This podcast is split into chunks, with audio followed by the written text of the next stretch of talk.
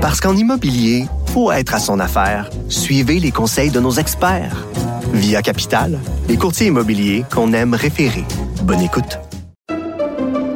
Pendant que votre attention est centrée sur vos urgences du matin, vos réunions d'affaires du midi, votre retour à la maison ou votre emploi du soir, celle de Desjardins Entreprises est centrée sur plus de 400 000 entreprises à toute heure du jour. Grâce à notre connaissance des secteurs d'activité et à notre accompagnement spécialisé, nous aidons les entrepreneurs à relever chaque défi pour qu'ils puissent rester centrés sur ce qui compte, le développement de leur entreprise.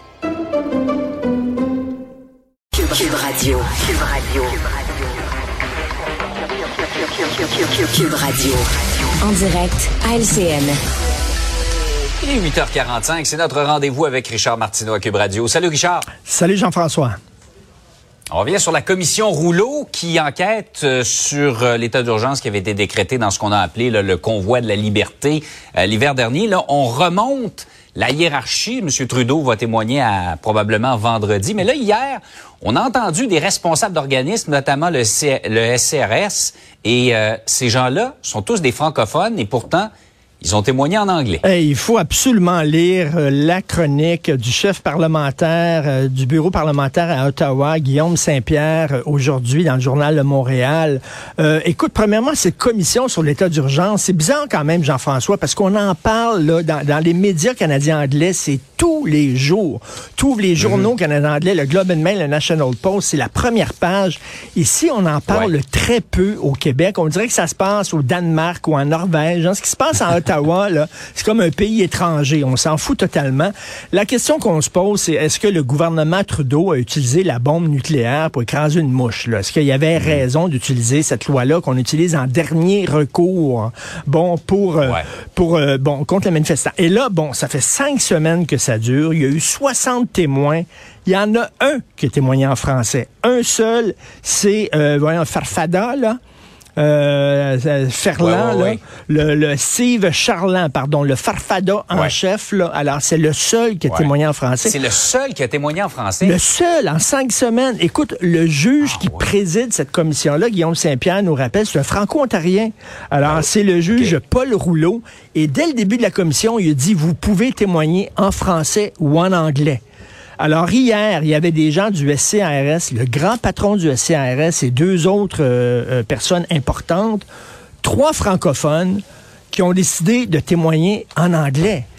Écoute, on, sais-tu pourquoi Michael Rouleau, le Michael Rousseau, pardon, euh, de, Air Canada, pendant 14 ans, il n'a pas parlé en français. Sais-tu pourquoi? Parce qu'il sait fort bien que quand il y a 10 francophones autour d'une table, puis un anglophone qui s'assoit, tout le monde se met à parler, en anglais pour lui l'accommoder parce qu'on y est fin, puis on veut pas qu'il se sente mal, puis tout ça.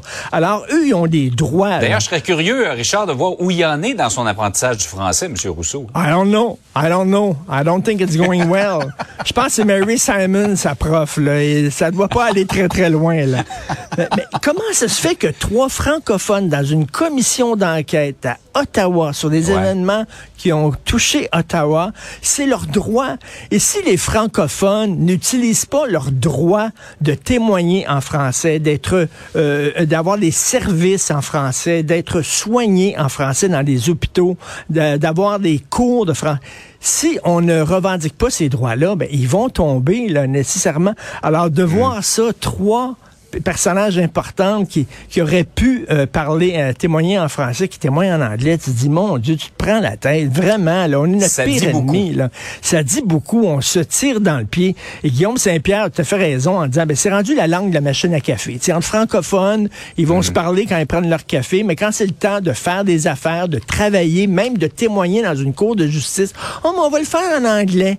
Hein? On va vous accommoder. Mm. C'est notre droit, là.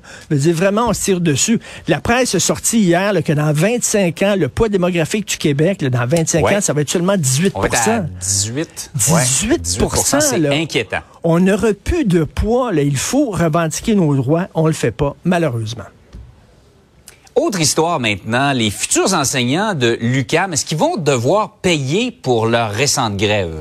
Écoute, euh, donc, ils ont fait la grève. Ils sont pas contents, entre autres, parce que leur stage n'est pas rémunéré. Je pense que c'est parmi Hmm. les, les- les derniers euh, étudiants qui n'ont pas des stages rémunérés. Je peux comprendre qu'ils sont furieux.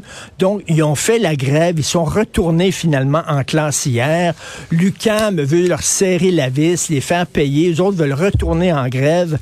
Je comprends qu'ils soient fâchés, mais écoute, la grève étudiante, je veux revenir là-dessus. Une grève, c'est un travailleur, t'es payé pour rendre des services. OK, t'es payé pour donner des services à la population. Mais un étudiant, tu payes pour recevoir des services, OK? Quand tu fais la grève, c'est comme moi si je faisais la grève du système de santé. Je suis malade, je vais pas me faire soigner.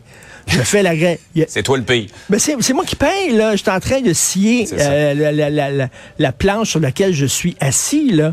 Ça n'a Mm. aucune répercussion sur l'ensemble de la société. Si un travailleur arrête de travailler, écoute, là, ça bloque l'ensemble de la société, mais un étudiant qui a payé pour obtenir des services et qui dit non, moi, je ne recevrai pas les services pour lesquels j'ai payé, ben c'est le seul qui euh, va qui va vraiment en pâtir de cette euh, de cette décision là. Je ne comprends pas les étudiants qui font la grève. Cela dit, je les soutiens parfaitement, je les appuie là. Euh, je pense que peut-être ils ont, ils ont peut-être des raisons d'être fâchés en disant on veut être payé pour notre stage, mais il me semble que ce sont, tu sais, ils sont. Puis quand tu es étudiant, quand tu veux être un futur enseignant, on sait qu'il y a eu une pandémie pendant deux ans, OK? Il manque d'étudiants, il manque de professeurs. Les étudiants ont pâti pendant ces, ces deux années-là. Euh, il me semble, la moindre des choses, c'est de s'assurer qu'il va y avoir des profs qui vont pouvoir enseigner. Quand ton premier geste, t'es même pas encore professeur, ton premier geste, c'est de dire, moi, je veux rien savoir et finalement, il va manquer de profs parce que moi, j'ai décidé de plus Ah, aller étudier. Tu commences mal, mettons, ta carrière de professeur, mettons. Ouais. Ouais, parce que tu dis qu'ils se punissent eux-mêmes, mais par la bande, la société est un peu punie parce qu'on a cruellement besoin de profs. euh, qui cruellement besoin de profs, et tout à fait. Thank you very much. Thank you. Have Il y a nice day. Ben, il y a peut-être un Anglais qui nous écoute, alors on devrait tous faire le bulletin euh, de Québec matin en anglais pour que lui soit, il nous comprenne vraiment. Ah, thanks a lot. Québec Morning. Yeah, Merci. Bye bye. Bonne journée. Salut.